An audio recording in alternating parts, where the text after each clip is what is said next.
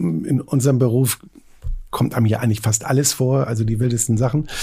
Äh, aber dass wir das Hotel, was zu dem Zeitpunkt über 120 Jahre alt war, zwei Weltkriege überstanden hat, ohne geschlossen zu sein, wegen einer Pandemie zu schließen, das hat mich wirklich vom Hocker gehauen. Die denken immer, also die meisten Leute denken, ich wache auf, dann serviert man mir erstmal ein Gläschen Champagner, damit mein Kreislauf in Gang kommt und dann vielleicht ein Ex-Benedict und dann vielleicht äh, mittags dann nochmal ein Schnitzel und abends gibt's ein Steak Tartar. In jedem Gerücht ist ja auch ein bisschen Wahrheit, also so wird es ja sein. Genau, so ja. die Hälfte ungefähr davon. Ich habe viele tolle Angebote bekommen im Ausland, wie Sie schon richtig sagen. Da klingt das Vielleicht aber auch in Hamburg auf der anderen Alster-Seite, wo die auch, auch in Hamburg schon mehrfach ein Hotel In Berlin habe ich auch schon des Öfteren Angebote bekommen und die ich dann immer sehr dankend abgelehnt habe, ähm, weil einfach das ist mein Hotel, das ist meine Lebensaufgabe und auch mein Lebenswerk.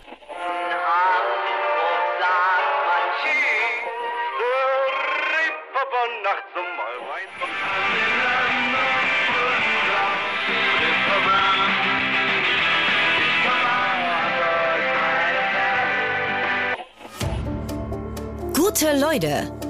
Das Hamburg-Gespräch mit Lars Meier. Jetzt. Heute ist bei mir zu Gast Ingo C. Peters. Moin, moin. Moin, moin.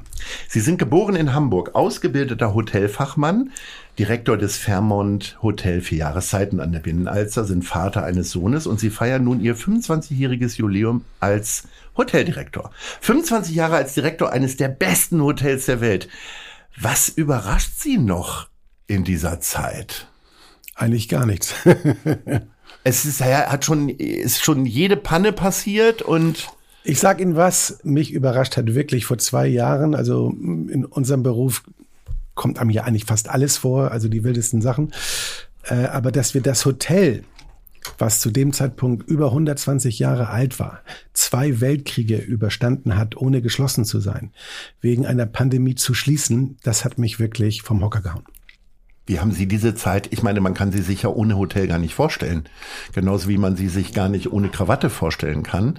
Was war das für Sie ganz persönlich? Also ungeachtet der beruflichen Verantwortung, sage ich mal, gegenüber Mitarbeiterinnen, Kunden und so weiter. Ein ganz komisches Gefühl, wenn Sie sich vorstellen müssen, auf einmal ist das ganze Hotel leer. Und wir haben die Entscheidung getroffen, an einem Dienstag für Freitag zu schließen. Wir hatten nur noch ein paar Gäste im Haus. Es waren noch äh, zwei Zimmer, es waren Russen da, die eigentlich gar kein Deutsch sprachen. Da habe ich gesagt, die müssen wir jetzt irgendwie gucken, dass wir die, und die hatten noch eine relativ lange Reservierung. Und da habe ich dann mit meiner Spa-Managerin gesprochen, die ursprünglich also russischen Hintergrund hat, die fließend Russisch spricht. Ich sage, Frau Aronova, Sie müssen jetzt mit den Gästen sprechen. Freitag machen wir schließen wir die Hütte ab. Hat sie auch gemacht, jemanden woanders untergebracht, haben dort eben mit dem Auto rübergefahren, war alles gut.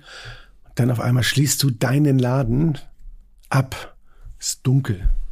Ist niemand da. Also wenn einer The Shining gesehen hat äh, mit Jack Nicholson, so ganz komisches Gefühl. Aber das ist nicht so geblieben. Wir haben gesagt, okay, was machen wir? Wir stecken nicht den Kopf in Sand und sagen, okay, jetzt haben wir geschlossen. Jetzt werden wir wahrscheinlich monatelang hier äh, nichts zu tun haben. Wir haben angefangen, äh, alles im Hotel auf den Kopf zu stellen. Ähm, ich habe auch, auch die Mitarbeiter haben wir in der Pandemie unterstützt, haben gesagt, in unserem Lohnniveau äh, mit 60 Prozent Kurzarbeitsgeld kann man nicht überleben.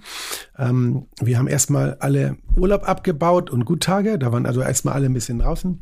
Und dann waren die ja schon mal ein halbes Jahr versorgt. Wenn ja, halbes Jahr nicht ganz, aber haben. ich sage mal so, vielleicht so ungefähr einen guten Monat hat das gedauert, bis wir das alles weg hatten. Und dann haben wir in allen Abteilungen, wo, wozu, wozu man ja nie kommt, wirklich so ein Frühjahrsput, alles raus. Sagt nicht hier äh, rausnehmen, Staubwischen wieder rein, sondern alles, alles rausräumen, was brauchen wir, alles weg damit.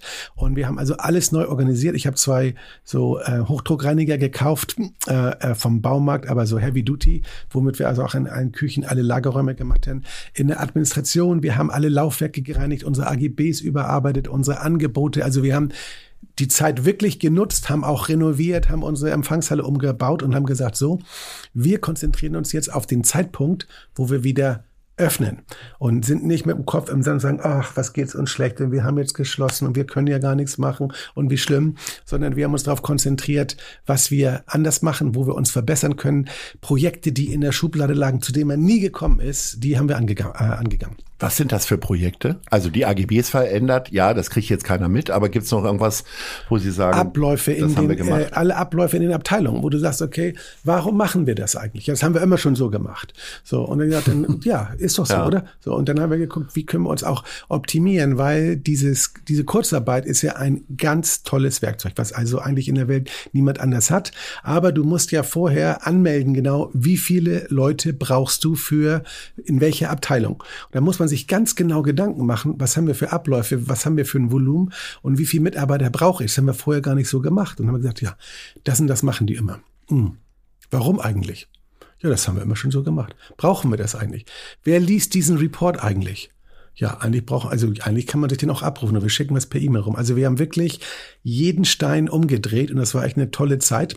Hat viel Spaß gemacht. Wir haben auch viel sauber gemacht, also mit allen Azubis. Wir haben uns alle Jeans angezogen und waren mit dem Lappen unterwegs. Und Sie hatten auch eine Jeans ich an? hatte auch eine Jeans an, aber Okay. Absolut. Und dann so ein T-Shirt vom FC St. Pauli oder irgendwie so Motiv Sowas in der Art, genau, genau, genau, genau. Und ähm, was auch toll war, äh, wir haben natürlich äh, immer so um die 60 Auszubildende. So. Mhm. Und das ist natürlich jetzt schwierig, was machst du mit den Auszubildenden, weil die müssen ja irgendwie ähm, auch am Lehrauftrag ähm, und die darf man auch gar nicht in Kurzarbeit schicken, weil die Kurzarbeit kommt ja eigentlich gar nicht aus der Hotellerie, aus der Pandemie, sondern eigentlich im produzierenden Gewerbe, vor allem ähm, wenn man mal aus der Automobilbranche, wo man mal kurzzeitig ja, und ganz stark hat. früher, als wir noch richtige Winter hatten, äh, genau. aus dem Baugewerbe. Ganz genau, ich, ganz mein genau. Cousin hat immer Kurzarbeit gehabt im Ganz genau, genau, genau. So und da hieß es natürlich so, wenn ich jetzt ein Auszubilder bin, habe nur eine gewisse Zeit, wo ich was lernen soll, dann durften alle in Kurzarbeit geschickt werden, nur nicht die Auszubildenden. Daher mhm. kommt das, obwohl wir ja geschlossen waren. Und dann haben wir unsere, wir haben die Küchen äh, da behalten, da wir auch die Mitarbeiter hatten, die haben dann also wirklich uns so gut bekocht. Die haben also alle Klassiker gelernt, von Wiener Schnitzel bis äh, Zürcher Geschnitzelten und vom Rinderfilet bis zum Kirschauflauf. Die haben Marillen eingekocht. Also die haben eigentlich mehr gelernt beinahe als in, in einem normalen äh, Betrieb, weil die alles machen durften und mussten und haben uns, die gearbeitet haben, verköstigt. Also es war, ich glaube, alle haben so ein bisschen zugesetzt in der Pandemie bei uns, weil das Essen so gut war. Und wir haben also dann Schulungen gemacht, ob das eine Whisky-Schulung war oder eine Food-Schulung. Also wir haben alle Mitarbeiter ähm, mehr oder weniger äh, ja in Schwung gehalten und die die dann zu Hause waren oder die aus irgendwelchen Gründen nicht da waren. Da habe ich immer so ungefähr jede Woche, jede zweite Woche habe ich mit äh, Frau Burmeister äh, bei uns im Marketing haben wir ein kleines Video aufgenommen und dann eine Ansprache an die Mitarbeiter gemacht, gezeigt, was hier im Hotel gerade gemacht wird, aufgeräumt wird, geputzt wird. Wir haben die Empfangshalle umgebaut, die Innenhöfe neu gestaltet. Und so waren die Mitarbeiter halt immer äh, informiert. Wir hatten immer eine Kommunikation. Ich habe gesagt, jeder, der Langeweile hat, kann gerne ins Hotel kommen. Wenn ihr Kinder habt, die ihr nicht äh, in der Kita unterbringen könnt, weil die alle geschlossen sind, wir haben einen großen Ballsaal. Da haben wir dann so eine Hüpfburg aufgestellt und ein paar Rutschen, was wir auch so Equipment, was wir haben von den äh, äh von den Teddybär-Tees auch nicht ganz uneigennützig. Mein Sohn mit äh, fünf ist da auch rumgesprungen und dann sind die vorbeigekommen, haben wir Kaffee und Kuchen da aufgestellt, paar Kekse und dann hatten wir immer also auch eine Interaktion von denen, die äh, für eine Zeit lang zu Hause waren. Das haben wir also, ich finde, sehr gut genutzt, die Zeit.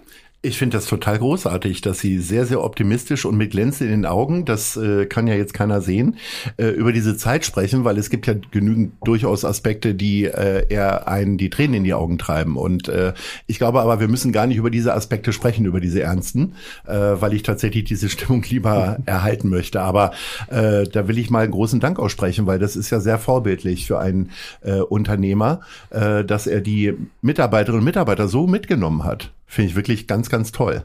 Also das ist ja für uns das größte Gut. Ich sag mal, jeder, der Geld hat, kann ein ganz tolles Hotel irgendwo bauen, den Star-Architekten engagieren, die besten Materialien, italienisches Marmor, Seide, Damast, Kristall, alles da verbauen und machen. Aber letztendlich ist das kein Hotel oder kein gutes Hotel. Es sind die Mitarbeiter der Service, die den Unterschied machen. Und das ist, die Software ist für uns viel wichtiger als die Hardware. Die Hardware nimmt jeder Gast als Voraussetzung an, dass er ein tolles Zimmer hat, dass die Klimaanlage funktioniert, dass da ein großer Fernseher drin ist, ein toller Teppich und was nicht alles, erlesene Möbel.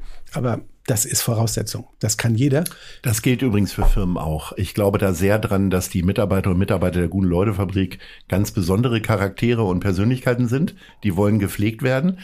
Ich sag mal, PR können viele, aber ich glaube, wir machen es noch ein bisschen mehr mit Seele. Also insofern äh, finde ich es schön, dass wir da einen sehr gleichen Blick drauf haben, äh, wobei sie ja nun auch wirklich so oft ausgezeichnet sind, äh, dass man das ja fast erwartet, dass sie sich in der Krise vor allen Dingen auch gut äh, tatsächlich darstellen. Was bedeuten Ihnen denn diese vielen Auszeichnungen? Also immer wieder das beste Hotel in Hamburg zu sein, immer wieder unter den äh, ersten zehn in Deutschland zu sein. Ähm, ich sag mal, das ist ja auch schon eine persönliche Leistung, wenn man das über so einen langen Zeitraum geprägt hat. Ja, äh, das ist etwas, was wir sehr ernst nehmen und worüber wir uns jedes Mal extrem freuen. Äh, denn es ist wirklich nicht einfach. Ich sage immer, Gehen wir mal zum Fußball. Ne? Fast jeder Bundesliga-Verein ist mal deutscher Meister geworden. Ja, ganz tolle Sache. So, was passiert in der nächsten Saison? Bin ich vielleicht irgendwo im Mittelfeld. Einige sind direkt in der nächsten Saison abgestiegen. Es gibt ganz wenige Clubs und auch europäisch, die konstant oben mitspielen. Und das ist einfach viel, viel schwerer, als einmal gut zu sein oder einmal was gemacht haben. Man hat den richtigen Moment getroffen, hatte gerade eine gute Mannschaft zusammen, hat gerade geklappt oder derjenige, der Tester, der da reinkam, der, in der, der hat vielleicht gerade einen guten Moment erwischt. Aber das über die Jahre beständig zu machen, das ist extrem schwierig, dieses Niveau zu halten.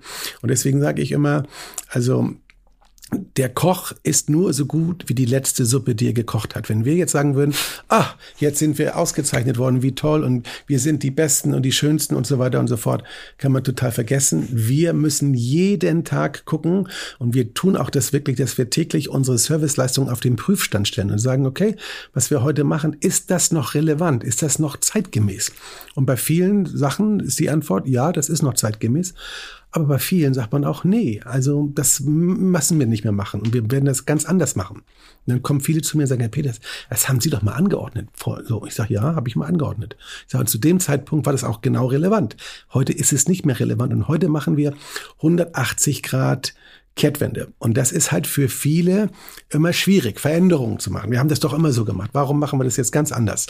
Und ich glaube, da muss man agil bleiben und man muss immer für Veränderungen bereit sein. Ich gucke immer, was machen andere Leute, wo gehen die Trends hin, wie können wir uns verbessern.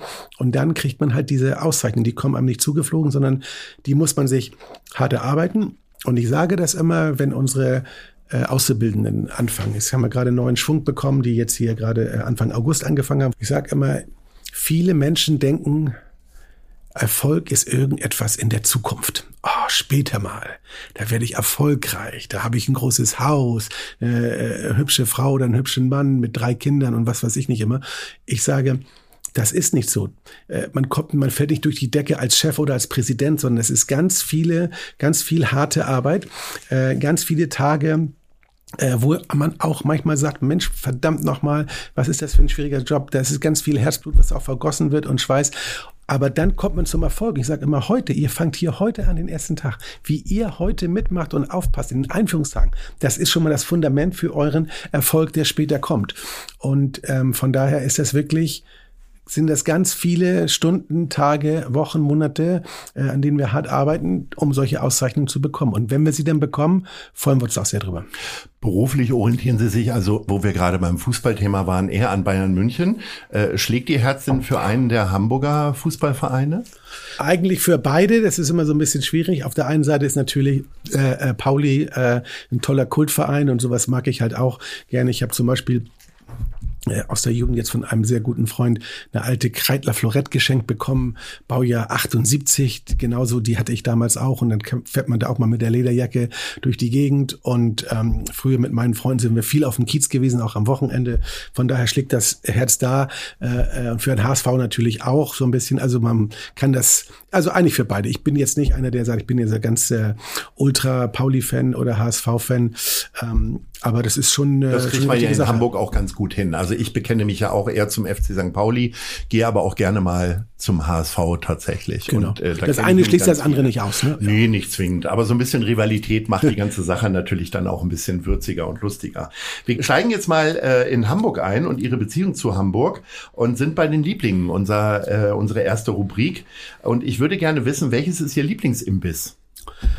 Immer noch der Mühimbiss äh, äh, für die gute Currywurst auf der Mönckebergstraße seit Jahrzehnten. Äh, welches ist Ihre Lieblingsgrünfläche? gerne Alster, Alsterwiese, wie heißt sie jetzt auf der auf dem äh, Westufer der Alster? Ähm, Schwanweg, genau. Ah, Alsterwiese Schwanweg, Alles genau. klar. Warum? Weil da, äh, wenn man da nachmittags hingeht, weil die äh, Westsonne dann darüber kommt, Süden ist ja dann und dann ist man da noch richtig schön in der Sonne, da kann man doch mal ein Gläschen Wein trinken oder so einen kleinen Grill anschmeißen, also sehr gerne. Welches ist Ihr Lieblingsgebäude? Das Schielehaus. Äh, weil das erinnert mich an Hamburg, so diese Ostspitze, sieht ja aus wie so ein Schiffsrumpf Ja. und war eins der ersten Hochhäuser, was in Hamburg gebaut, wo, gebaut wurde, mit viel, äh, mit viel Kult, äh, passt genau nach Hamburg hin. Welches ist Ihr Lieblings-TV-Format aus Hamburg? Ich gucke gerne immer das Nordmagazin ähm, Hamburg Journal im NDR. Äh, da wird man immer informiert, was in Hamburg so passiert, im um Umland. Das finde ich immer sehr informativ. Welche ist Ihre Lieblingskneipe? Ganz einfach, das ist die Klimperkiste an der Esplanade. äh, da bin ich schon, da gehe ich seit 40 Jahren schon hin, auch schon als Auszubildender. Und ich glaube, äh, wenn man mal überlegt, wie viel Geld unsere Mitarbeiter da hintragen, das ist unwahrscheinlich. Ähm, also ich glaube, alleine von uns werden die bestimmt 80 Prozent von ihrem Geschäft haben. Und es ist ein kurzer Weg von uns. Jetzt ist ja, unser Eins geht ja abends essen, trinken, wie auch immer, um abzuschalten. Können Sie das auch? Also ich bin mit einigen Gastronomen und Gastronominnen befreundet und äh, habe es auch selber in der Familie ähm, erlebt, ähm, dass das manchmal auch echt schwierig sein kann, mit Gastronomen essen zu gehen. Das ist richtig. Ähm, ich sag mal so, wir haben ja viele verpflichtende Termine. So, das heißt also, Essen ist auch immer teilweise ein bisschen Arbeit. Und wenn ich ganz ehrlich bin, wenn ich beim Essen abschalten will, so habe ich so ein Lieblingsessen, wenn man dann nach Hause kommt, macht den Kühlschrank auf, so ein schönes, frisches Landbrot mit feiner Leberwurst und einer Gurke drauf, so ein Cornichon. Also das ist für mich teilweise schöner, als in irgendeinem Sternerestaurant essen zu gehen. Und da kann man also am Küchentisch wunderbar abschalten. Es muss nicht immer im Restaurant sein. Und äh, wie ist das, wenn Sie, also ich kann mir vorstellen, wenn Sie äh, in feine Gastronomie gehen, dann gucken Sie natürlich, dann vergleichen Sie auch. Aber äh, ich sag mal so im, im Imbissbereich oder Kneipenbereich, schauen Sie dann auch noch, dass das Bier eine richtige Blume hat oder äh, nehmen Sie das, nehmen Sie das so mit dann? Nein, ich nehme das so mit. Also das wäre ja auch, ich glaube, dann könnte man ja nie abschalten. Also ich gehe zum Beispiel gerne äh, immer in so kleine rustikale Restaurants, so vielleicht so 20, 30 Sitzplätze. Haben Sie so einen Lieblingsgriechen oder sowas irgendwie, wo man Sie vielleicht gar nicht vermutet, was Sie heute bekennen? Ich habe einen Lieblingsitaliener gehabt, Ja. der leider jetzt geschlossen ist, und zwar das Latana Mhm. an der Milchstraße. So. Und äh, da war der Carlo über Jahrzehnte der Eigentümer, der da auch selber mitgemacht hat. Und dann kennst du den Koch dort. Und da sind auch nie, haben da Touristen verkehrt. Da waren also eigentlich immer nur Hamburger. Und ich mag halt so kleine Läden, ähm, die müssen gar nichts Spektakuläres auf der Speisekarte haben. Für mich ist immer wichtig, dass da also frisch gekocht wird. Das muss jetzt keine Sterneküche sein. Ich mag nicht in Läden gehen, wo TK-Ware oder wo Tüten aufgeschnitten werden. Das ist, und das merkt man auch sofort. Aber alles andere ist mir dann im Prinzip überhaupt egal. Man konzentriert sich dann auf die, auf die Freunde oder Begleitung, mit der man ist, auf die Gespräche und nicht darauf, wie, welches Temperatur jetzt äh, das Bier hat oder ob das Schnitzel perfekt äh, goldgelb gebraten ist. Sie sind aufgewachsen in Rahlstedt, Ja. wohnen jetzt wirklich ja mitten im Zentrum, weil ich sag mal, die, die Binnenalster äh, bedeutet ja sozusagen das Hamburger Zentrum. Ich weiß nicht genau, ob das geografisch so ist. Doch, doch, das doch, ist doch. So. Wenn Sie auf der Autobahn fahren Ja. und Sie sehen ein Schild, Hamburg 252 Kilometer. Ja. Und ich habe dann bei mir im Navi eingegeben, äh, das Jahreszeiten. für Jahreszeiten. Das ist auf die 100 Meter. Es sind genau, also Hamburg wird gemessen, da wo die Fontäne ist, das ist Stadtmitte. Das Och, ist, das ist der. Jetzt der lernen wir noch was hier. Ja. Toll. Das ist der Referenz. Jetzt wohnen Sie mittendrin. Was ist Ihnen denn grundsätzlich lieber? Jetzt hat es natürlich den Vorteil, Sie haben es nicht weit zur Arbeit. Äh, ich bin ja auch jemand, der lieber im Zentrum wohnt. Also ich wohne in Eimsbüttel. Das ist ja zwar ein bisschen weg von Wunderbar. der Alsterfontäne, aber Nicht schon weit. noch nah dran. Rahlstedt könnte ich mir, wohnen einige Freundinnen und Freunde, die werden jetzt aufschreien. Kann ich mir nicht vorstellen. Gibt es für Sie ein Zurück? Nein, also ich bin da sehr, sehr glücklich, wo ich heute bin. Und ähm, um das mal so ein bisschen in Relation zu setzen, wenn wir früher so in, also in die Innenstadt gekommen sind, äh, wir fahren jetzt in die Stadt. Das war für uns eine Riesensache. So, Meine Mutter in den Bus gestiegen und waren dann irgendwo an der Mönckebergstraße und haben was eingekauft. Das war, als wenn wir verreist sind irgendwo hin. Ja, wir von Rahlstedt, das ist halt auch eine ganze Ecke Ja. äh, weg. Äh, das Schöne ist, man war am, am Stadtrand, wir waren viel draußen als Kinder, haben da gespielt, hatten keine Probleme mit irgendwelchen äh, Gefährsgefahren oder Hindernissen. Wir durften unbeaufsichtigt draußen rumlaufen und sind da dann auch in der, äh, in der Landschaft rumspaziert. Das war eine tolle Sache, aber heutzutage wäre das für mich auch keine Alternative. Jetzt wird ja immer wieder darüber gesprochen, dass abends in der Innenstadt so wenig los ist, weil so wenig Leute dort auch wohnen. Also es gibt ja jetzt viele neue Modelle für die Mönckebergstraße. Wie ist es denn jetzt so, mitten in der Stadt zu wohnen? Also das, also zumindest bei uns um die Binnenalster herum ist immer etwas los. Also da ist auch jeden Abend, ähm, wir haben das Alex da drüben, da ist auch immer Stimmung. Ähm, das merkt man bei uns so direkt vor der Tür eigentlich nicht. Natürlich, wenn man etwas tiefer eintaucht und geht dann vielleicht den neuen Wall runter oder die großen Bleichen, da ist natürlich dann wenig los. Aber das ist ja jetzt auch eine Verordnung der Stadt, um Lebensraum zu schaffen. Äh, jedes Haus, was grundsaniert wird oder wo äh, was neu gebaut wird, muss Wohnungen enthalten. Das finde ich also eigentlich sehr gut. Es wird ja zum Beispiel gerade aktuell die Gänsemarktpassage äh, abgerissen und neu gebaut und da werden äh, da entstehen 22 Wohnungen. So und das finde ich eigentlich eine, eine sehr gute Sache, weil man in vielen anderen Hauptstädten in Europa, da spielt sich viel Leben in den Städten auch in der Innenstadt ab und bei uns in Hamburg weniger, aber ich glaube, das ist gerade so am kippen und das ändert sich. Jetzt wohnen Sie ja in einem Hotel. Haben Sie alle äh, erdenklichen Serviceleistungen, nehmen Sie die auch in Anspruch? Das heißt, kommt äh, das Putzteam auch nochmal in Ihre Wohnung dann rein? Oder wie habe ich mir das vorzustellen? Weil ich sag mal, das hört sich total perfekt an, Aha. aber irgendwie will man auch selber kochen. Ne? Das heißt, Sie kriegen jetzt nicht immer aus dem Grill oder aus dem Dogcheng dann das Essen geliefert. Das ist, äh, wenn ich irgendwo hingehe, äh, zu irgendeinem Abendessen oder zu einem Event, wo ich dann die Leute nicht näher kenne, das dann immer die die erste Frage, so nach ein bisschen warm werden.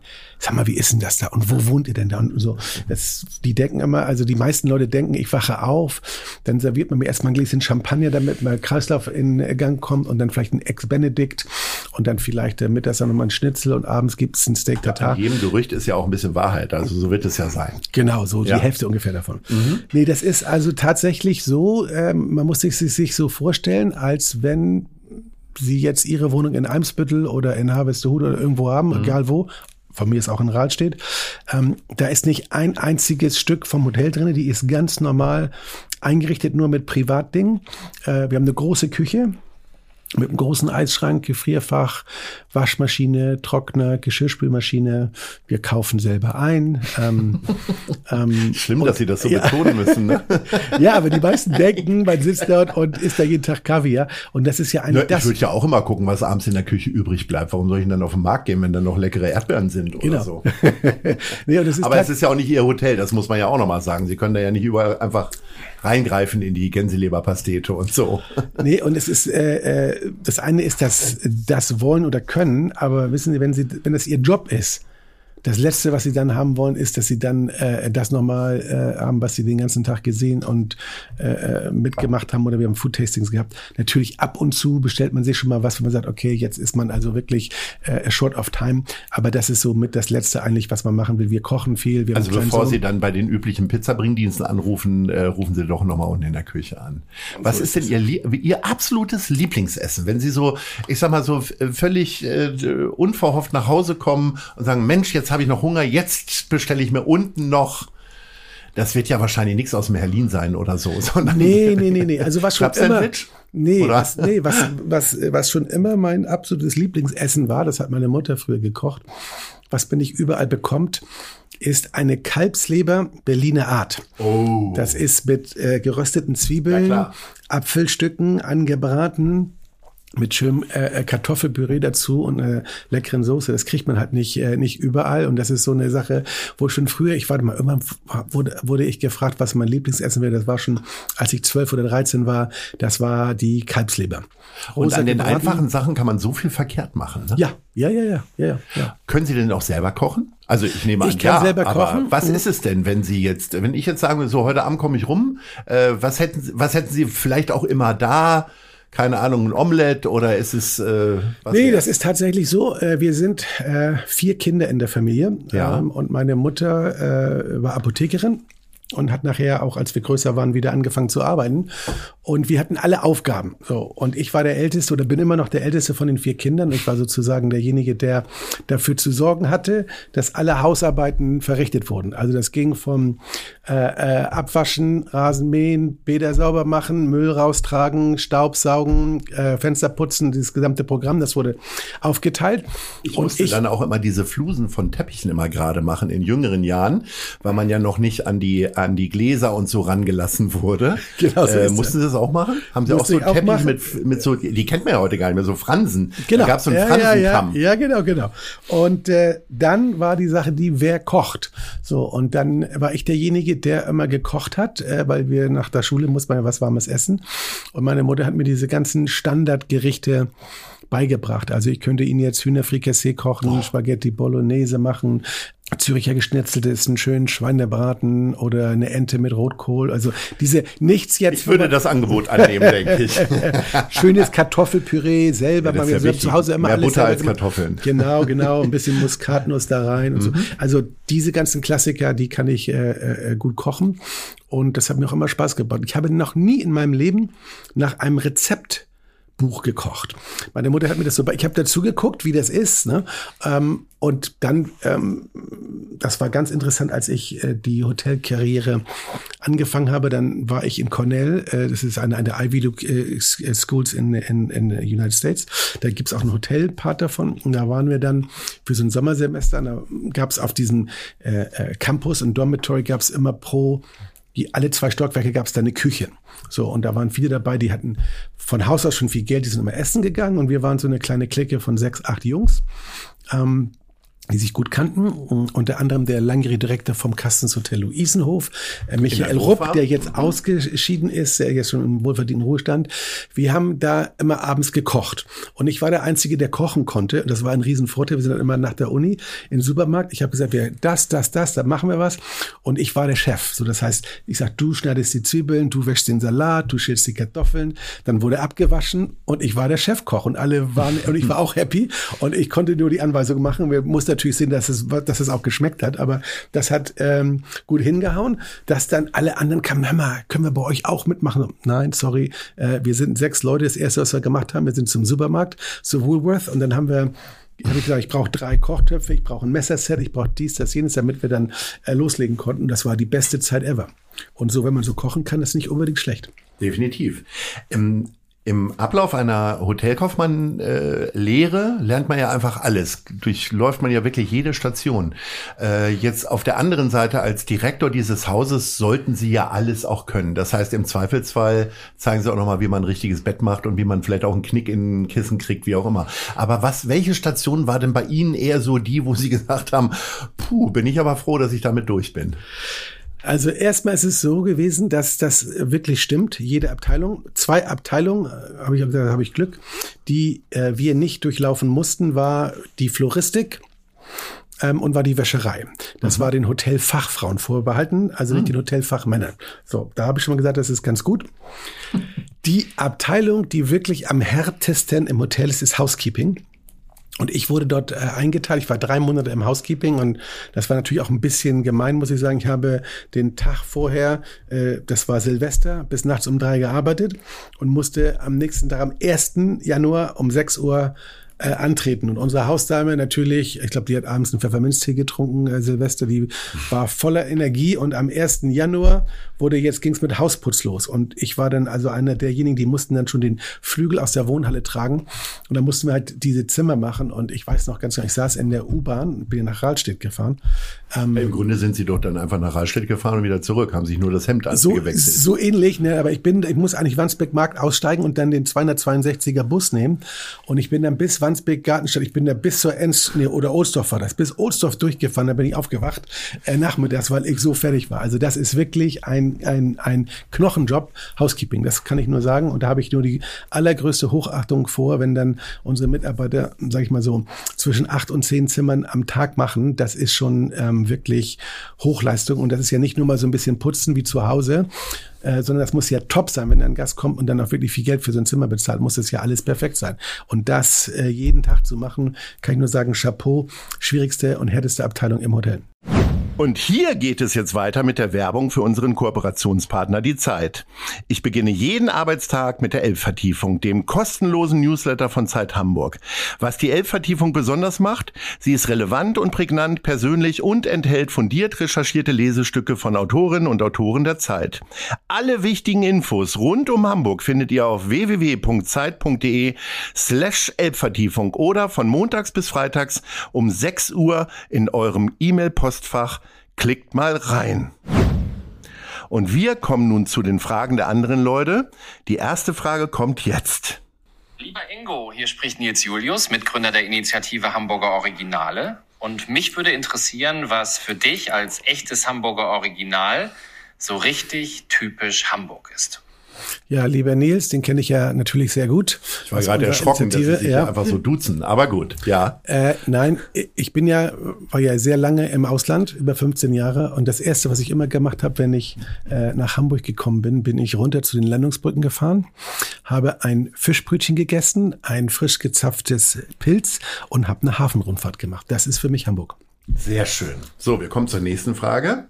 Hallo Herr Peters, hier spricht Karin Prien. Ich bin Bildungsministerin in Schleswig-Holstein. Und mich würde sehr interessieren, welches Schulfach mochten Sie in der Schule eigentlich gar nicht? Oha, jetzt kommen hier lauter Bekenntnisse über Schwächen. Äh, Physik mochte ich gar nicht. Biologie sehr gerne und Mathematik war so lala für mich.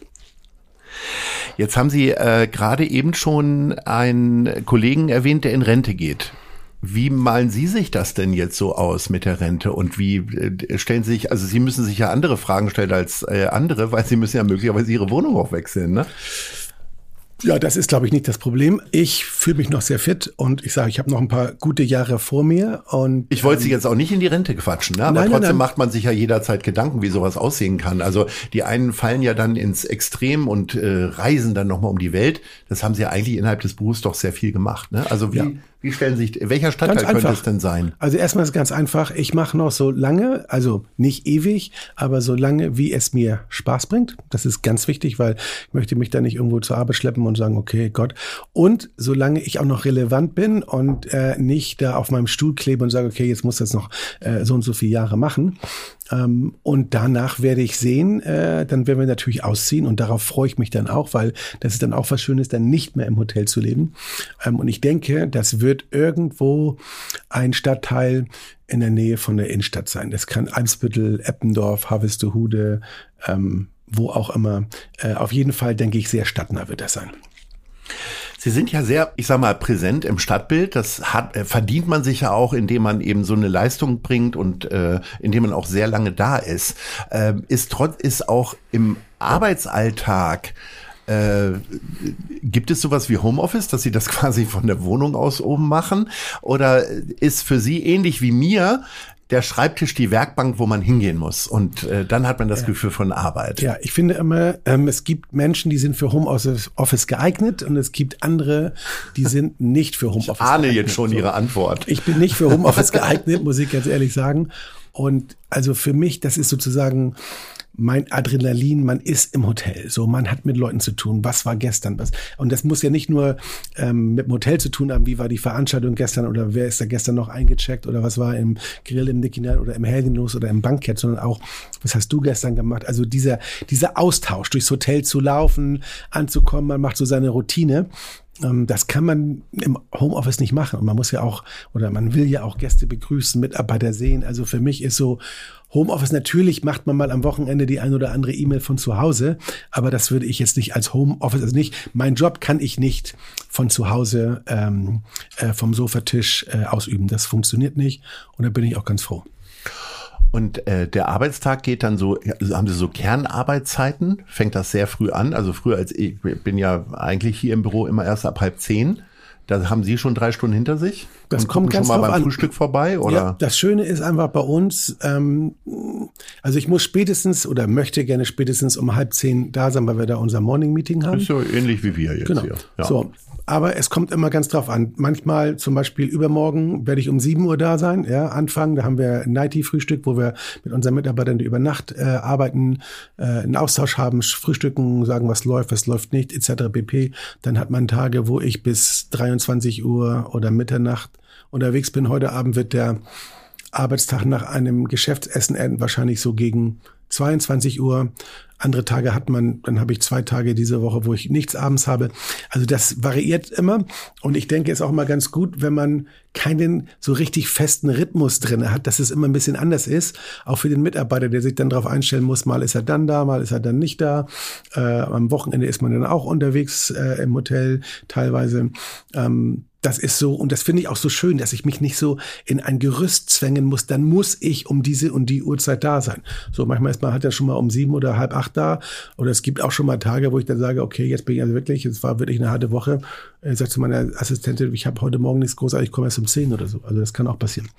Ähm, das teile ich mir so ein, wie es passt und so, wie es äh, der Arbeitsrhythmus vorgibt und wie es auch für den Ablauf gut ist.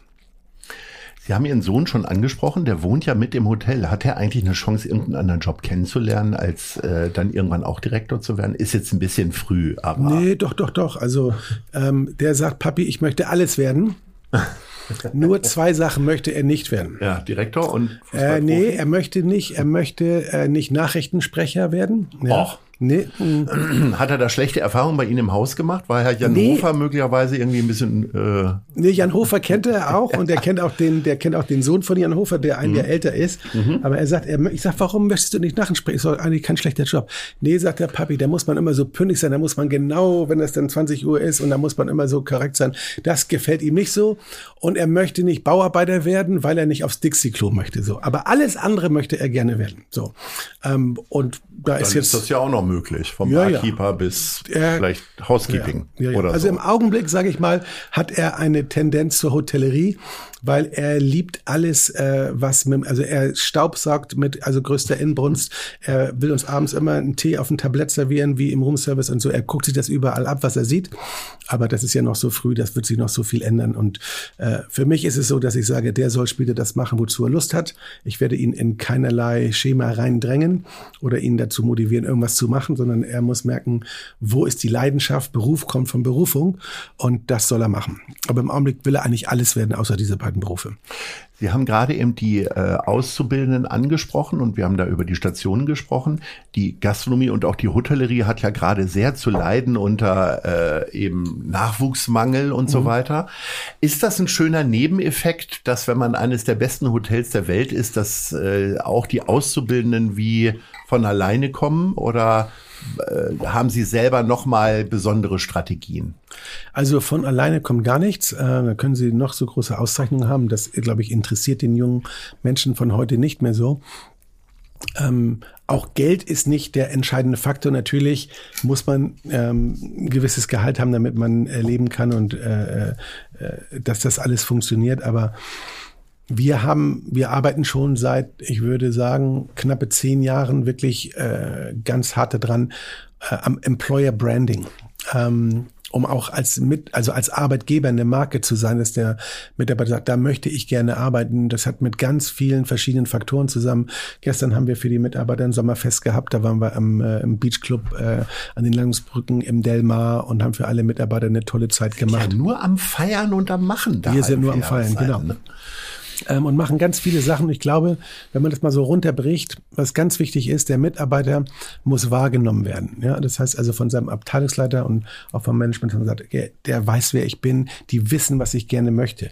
Dann ganz wichtig, äh, muss man ihn ausstatten, dass er wirklich weiß, was wird von dir erwartet? Was ist eigentlich dein Job?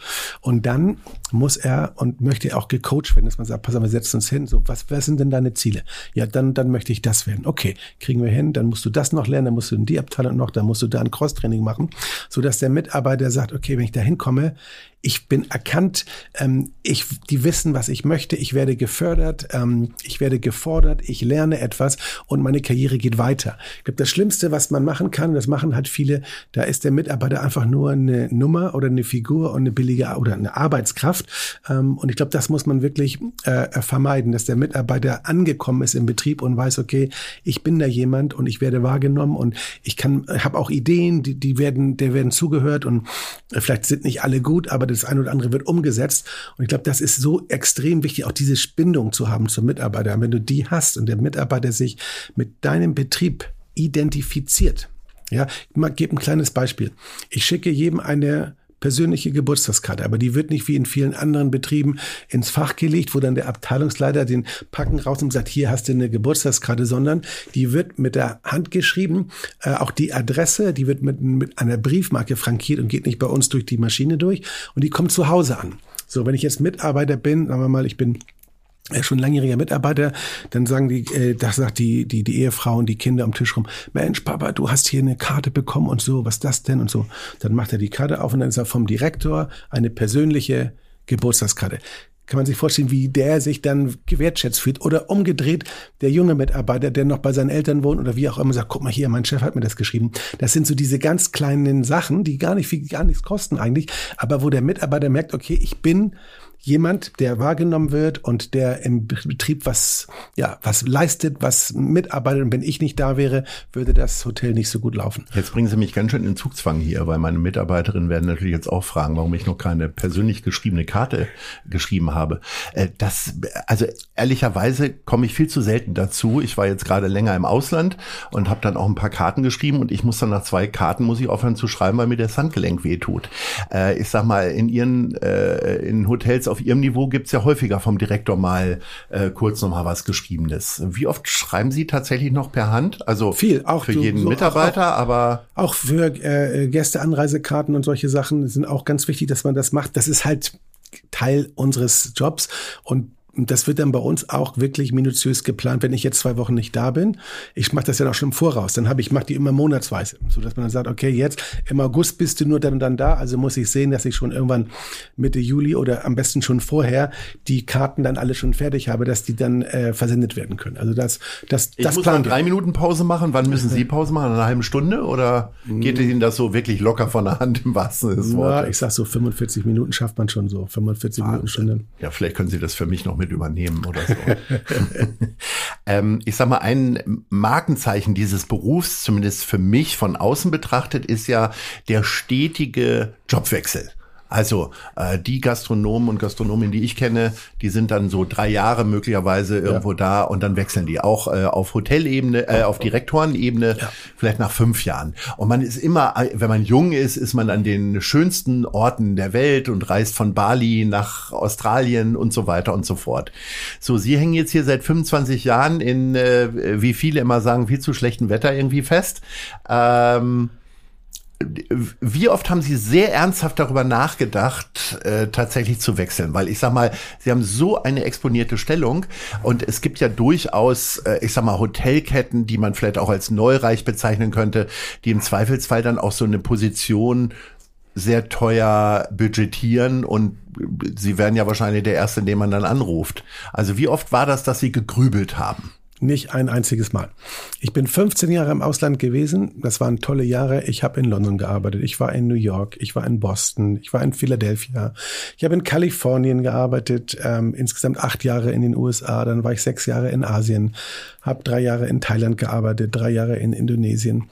Ähm, und in der Zeit habe ich geschäftlich so viele Orte gesehen. Headquarter in Hongkong, wie oft war ich in Hongkong, in Singapur, in Bangkok. Ähm, ich habe die ganze USA bereist dass man dann irgendwann sagt, so, und jetzt kommt irgendwo der Zeitpunkt, wo man nicht ein besser bezahlter Zigeuner werden möchte, wo viele dann immer noch mal, noch mal alle drei Jahre ihre Koffer packen. Und ich habe mich dann, als dieses Angebot kam, für Hamburg entschieden und habe gesagt, okay, wenn ihr mir diesen Job gebt, dann bin ich aber nicht in drei Jahren wieder weg, sondern dieses Hotel braucht eine gewisse Langfristigkeit. Und hier in Hamburg ist es halt, hat das Hotel auch einen gewissen Status. Und da braucht man einen Ansprechpartner. Und wenn man das richtig macht und da habe ich ein großes äh, Vorbild, einen Deutschen, der lange äh, einer der besten Hoteliers der Welt war, Kurt Wachtfeitel aus Bayern, in der Nähe von München, der hat das Oriental in Bangkok geführt für, ich glaube, 35, 40 Jahre.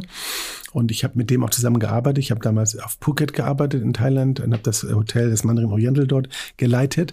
Und der war mein großes Vorbild, weil der, da war der schon Mitte, Ende 50 sich immer wieder neu erfunden hat und immer gesagt, wir müssen das machen und so weiter. Und da habe ich gesagt, weißt du was, wenn du lange da bist und dann die Kombination hast, wirklich ähm, dich neu zu erfinden und immer wieder zu gucken, was kann man anders machen, das ist eigentlich die beste Kombination. Es gibt natürlich viele, die dann bequem werden und sagen, so, jetzt bin ich schon, ich kenne ja hier alles, ich habe mein Team, jetzt kann man ein bisschen zwei Gänge runterschalten und wir machen so äh, ähm, Business as usual und so Geschäft nach Vorschrift.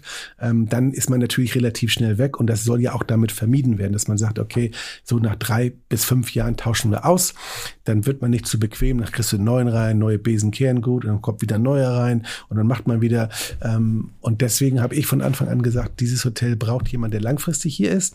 Und solange ich jetzt nicht einschlafe am Schalter, wie man sagt auf Englisch, ne, he's falling asleep on the switch, ja, bin ich hoffentlich noch relevant. Und das war meine Prämisse und deswegen äh, habe ich auch nie, ich habe viele tolle Angebote bekommen im Ausland, wie Sie schon richtig sagen, da klingt das Vielleicht Telefon aber auch in Hamburg auf der anderen Alster-Seite, wo die auch, auch in Hamburg schon mehrfach ein, Hotel In Berlin habe ich auch schon des Öfteren Angebote bekommen und die ich dann immer sehr dankend abgelehnt habe, ähm, weil einfach das ist mein Hotel, das ist meine Lebensaufgabe und auch mein Lebenswerk. Dafür brenne ich. Das ist wie, wie so ein Fußballclub. Weißt du, wenn du für Schalke spielst, da kannst du nicht zu Dortmund wechseln. Oh doch, das so. haben schon einige, ja, aber, äh, das haben schon einige ja, bewiesen. Aber, Alter. Ich sag das mal so, äh, ja. für mich auf jeden Fall nicht. Mhm. Ähm, und von daher habe ich also alles mit großer Freude äh, abgelehnt. Man freut sich natürlich, wenn man nachgefragt ist, man kriegt so ein schönes Angebot. Aber wie gesagt, vielen Dank. Äh, ich denke mal nach, ob ich vielleicht jemanden finde, der ähm, dafür geeignet ist. Ich bin da im Augenblick nicht, äh, nicht der Richtige. Wir kommen zur nächsten Rubrik, die heißt Wissenswertes über Hamburg und nun kommen Sie. Die meistgesprochenen Sprachen im Hamburger Portugiesenviertel sind nicht etwa Portugiesisch und Spanisch, sondern Türkisch und Kurdisch. Welche Sprachen würden Sie gerne sprechen können? Also ich glaube, ich würde gerne tatsächlich Chinesisch sprechen können. Ähm, ähm, weil das wirklich, ob man es nun mag oder nicht, doch eine Weltmacht ist, die man nicht unterschätzen darf. Und ich habe ja lange in Asien gelebt und wenn Sie da ähm, bei Verhandlungen präsent sind ähm, und verstehen könnten, was die Gegenseite dort spricht, dann wären Sie ganz weit vorne. Also von daher glaube ich, Chinesisch, das wäre schon so eine Sprache, aber die ist sehr, sehr schwer zu lernen. Gehören Sie zu den Leuten, die sagen, okay, wenn ich dann irgendwann mal in Rente gehe, dann will ich noch mal ganz äh, irgendwie, keine Ahnung, noch mal anfangen zu studieren oder mich äh, in die Bienenzucht stürzen oder so. Also irgendwie sowas, wo man einen hohen Lernfaktor hat? Also Chinesisch auch im Rentenalter nicht. Ähm, ich sag mal so, man lernt jeden Tag irgendetwas und viele Sachen. Und ich bin auch jemand, der umgedreht, der sagen, der nie sagen würde, Gott, jetzt, wie, ich würde gerne nochmal 20 sein, nochmal 30 sein. Alles, sag mal, jeden Meilenstein, den man geschafft hat, der war auch nicht einfach. Da sage mhm. ich, Haken dahinter. Und ich habe so viel auch gelernt in meinem Leben und ich werde auch weiter lernen, aber ich würde jetzt nicht anfangen, jetzt zu sagen, ich will jetzt ein MBA machen oder einen Doktor machen oder sowas. Ich glaube, ich würde das Leben dann doch eher genießen, reisen, viele Aktivitäten oder Sachen, Bücher, die man lesen wollte, nicht gelesen hat. Ich glaube, meine Bucketlist ist da gut gefüllt, dass ich jetzt nicht nochmal sowas machen muss. So, dann gehen wir mal weiter. Die Elbphilharmonie wiegt 200.000 Tonnen so viel wie zweieinhalb Kreuzfahrtschiffe der Größe einer Queen Mary II. Welche Musik hören Sie am liebsten? Ich höre gerne Klassik, habe damals äh, in meinen jungen Jahren, als ich von dem Alter von sechs Jahren bis 15 habe ich Klavier gespielt ähm, und war auch recht gut, ähm, durfte dann, äh, meine Klavierlehrerin war Organistin äh, bei uns in der Kirche, in der evangelischen Kirche in Rahlstedt äh, und auch Kirchenchorleiterin und ähm, zu Weihnachten war es dann oft so, wenn sie den Kirchenchor geleitet hat, durfte ich die Orgel spielen. Äh, Weihnachten mit den Weihnachtsliedern. Also es war eine, eine, große Nummer. Von daher bin ich also ein Klassik-Fan ähm, und liebe so die, ja, die, die Einstiege, also die, die, die Mozarts der Welt und, und Beethoven und so weiter. Also was höre ich sehr, sehr gerne. Also ich bin nicht so ähm, auf die, die, die neue zeitgenössische Musik, wo ich mal also auch keine Melodie raushören kann, das ist nicht, nicht so meins, aber klassische Musik ist schon, sowas liebe ich schon. Ich habe das ja vorhin schon mal angedeutet. Viele Sachen, die ihren beruflichen Alltag ausmachen, nutzen wir, die jetzt eben nicht im Hotel äh, sind, zu Entspannungszwecken. Das kann ja auch teure Weine sammeln oder äh, ob jetzt eben selber kochen oder mal eine kleine Gästerunde machen. Das haben sie alles immer im beruflichen. Gibt es so ein Hobby von Ihnen, was so gar nichts mit der Gastronomie oder Hotellerie zu tun hat? Ja, ich bin also äh, ein leidenschaftlicher Gärtner. So, Ui. Ja, Gibt's wir auf dem Dach noch? Äh, Nee, nee, nee, nee, nee. Wir haben, wir haben ein kleines äh, äh, Ferienhäuschen an der Lübecker Bucht. Ist Ihnen mal aufgefallen, dass man niemals sagen würde, ich habe ein großes Ferienhaus? Es ist so lustig, wenn Leute über Ferienhäuser reden, sagen sie immer kleines Ferienhäuschen. Wie viel Quadratmeter hatten das?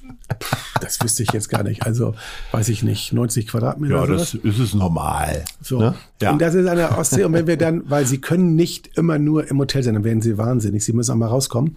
das sagen Und- Sie mal Udo Lindenberg, aber der geht, der macht ja deswegen Tourneen. genau, genau, genau. Und sie arbeitet ja auch nicht so direkt im Hotel. Ja. Sie ist ja Gast. Das ist ein kleiner Unterschied. Äh, nein, und da habe ich äh, meinen Kleiderschrank, wenn ich dann äh, da anfahre und am Wochenende mal da bin, dann hänge ich da meinen äh, dunkelblauen Anzug oder grauen Anzug hin und genau daneben liegt meine, hängt meine Arbeitsmontur. Und das erste, was ich erstmal mache, ich habe so einen tollen alten Spindel, Rasenmäher aus dem 1950er Jahrgang. Ähm, dann wird der Rasen gemäht, ich schneide die Hecken und mache meine Rosen. Und das ist für mich so absolute Entspannung, hat nichts mit der Hotellerie, Gastronomie zu tun. Und ich liebe das einfach dann, äh, den Garten schön zu haben. Und da kann ich mich total bei entspannen, bin an der frischen Luft äh, und kann die Gedanken schweifen lassen, die Seele baumeln lassen. Das ist so meine Entspannung. Ich weiß gar nicht, ob es bei Ihnen so unkontrollierte Zeitpunkte im Leben gibt, aber gibt es etwas, wo Sie äh, unverschämt viel Geld für ausgeben? Also wo vielleicht andere Leute sagen, nee, das würde ich nicht machen, oder wo Ihre Frau vielleicht auch mal schimpft und sagt, jetzt hast du schon wieder davon was gekauft? Nee, also äh, ähm, wofür jetzt auch gerade letztens, wo öfter mal viel Geld für ausgibt, wir waren jetzt, haben eine Kalifornienreise gemacht. Äh, ich habe ja da gearbeitet. Vor genau 30 Jahren war ich stellvertretender Hoteldirektor im Ritz-Carlton-Hotel in Laguna Niguel. Und das war schon eine sehr teure Reise. Und da habe ich zu meiner Frau, und die unterstützt das aber auch, immer gesagt, okay, das kann man jetzt, muss man jetzt nicht so in Geld ähm, messen, sondern das ist für mich so eine Erfahrung. Das war so Déjà-vu. Ich bin da auf den alten Faden ähm, gewandert, wo ich mal war und da und da und da und da. Das war zwar sehr, sehr teuer. Und da wird andere sagen, mein Gott, wie kann man dafür so viel Geld ausgeben? Aber das ist es mir wert. Und ähm, es war wirklich teuer, aber ich habe gesagt, jeder Dollar, den ich da ausgegeben habe, habe ich nicht bereut. So, und das sind so Sachen, wo ich mal sage, dafür gebe ich Geld aus, weil mir das auch Spaß bringt. Und das ist ja auch ein Teil dessen, was ich selber mache. Und wenn ich da auch selber Spaß habe und das genieße, bin ich auch ein viel besserer Hotelier, als wenn ich sage, ich mache das nur als Beruf. Aber privat interessiert mich das eigentlich gar nicht. Viele berühmte Filme oder auch Serien spielen in Hotels, beziehungsweise manchmal ja auch noch ein paar Szenen, aber es hat vor allen Dingen in den 80er, 90ern diese äh, bei mir sehr beliebte Serie Hotel, Hotel gegeben. Genau, genau. Ähm, schauen Sie sich sowas an? Oder äh, mal wegen äh, vielleicht auch äh, Kitchen Impossible mit Tim Melzer, auch so Kochsendungen? Oder ist das so gar Ich nichts? komme nicht so ganz so oft zum Fernseh gucken. Wenn ich das tue, gucke ich sowas ab und zu auch mal. Aber früher habe ich das wirklich, also nicht so sehr im Fernsehen, aber die Bücher verschlungen. Also Arthur Haley, Hotel, äh, tolles, tolles Buch. Oder Rede hatte damals auch irgendwas Hotel, hat mich interessiert. Dann habe ich von Hedda Adlon das Buch Hotel gelesen. Also das fand ich schon sehr, sehr faszinierend. Ähm, und sowas interessiert mich, ja. Wie würde denn Ihr Buch heißen? Ich glaube, Sie werden nie ein schreiben. Das würde sehr gut gefüllt werden. Das würden wir alle lesen wollen, vor allen Dingen über die Eskapaden. Ähm, aber wie würde Ihr Buch denn heißen? Fangen wir mal mit dem Titel an. Den Inhalt, den, der muss sich dann von alleine ergeben. Ähm, auf Englisch gesagt, äh, mein Buch würde heißen If you don't control your own destiny, somebody else will. Also, was heißt das übersetzt? Ich habe immer Sachen gemacht in meinem Leben, die ich mir in den Kopf gesetzt habe und viele Sachen gesagt, bist du denn bescheuert? Wie kann man sowas machen? Das schaffst du nie, das geht nicht, das sollte man nicht tun. Und ich habe mich immer durchgesetzt, weil ich mir gesagt habe, wenn ich das nicht mache, dann wird mein Weg von anderen Leuten kontrolliert werden. Ähm, und das, glaube ich, kann ich auch jedem auf den Weg geben, dass man sich selber treu bleiben sollte. Das bin ich immer gewesen. Und was für mich wichtig ist, mit all dem, was man macht, man sieht ja viel Freude, aber auch viel Leid und viele Sachen, wo man sagt, es ist ungerecht und nicht gut. Ähm, wie verhält man sich? Und für mich ist ganz wichtig, wenn ich morgens in den Spiegel gucke, dass ich sagen kann, I like what I see. Und ähm, deswegen, das wäre die Überschrift meines Buches, aber ich werde wirklich kein Buch schreiben. Ich bin schon von vielen gefragt worden. Ich ahne ähm, es. Ja, Ja. Ähm, weiß ich nicht. Hat, hat für mich auch, wir haben so viele Leute, Hoteliers haben ein Buch geschrieben und wahrscheinlich jede Geschichte kannst du in irgendeinem anderen Buch dann wiederfinden. Äh, reizt mich im Augenblick nicht. Also man soll nie, nie sagen, aber wenn ich heute hier so bei Ihnen sitze, sage ich, ich schreibe kein Buch. Wir sind schon am Ende und da kommen unsere beiden Ausblickfragen, die wir jedem stellen. Und die erste lautet, wo sehen Sie sich in fünf Jahren? Ich ahne es. Im Hotel für Jahreszeiten. wo sehen Sie Hamburg in fünf Jahren? Äh, auf der Weiterentwicklungsspur. Ich denke, Hamburg hat eine ganz, ganz tolle Entwicklung ähm, hinter sich. Äh, wenn man sich ja so anguckt, die Demografie, äh, die meisten Städte oder auch Deutschland äh, schrinkt in der, also verringert sich in der, in der, in der äh, Einwohnerzahl. Hamburg ist am wachsen. Wir werden bald zwei Millionen erreichen in Hamburg.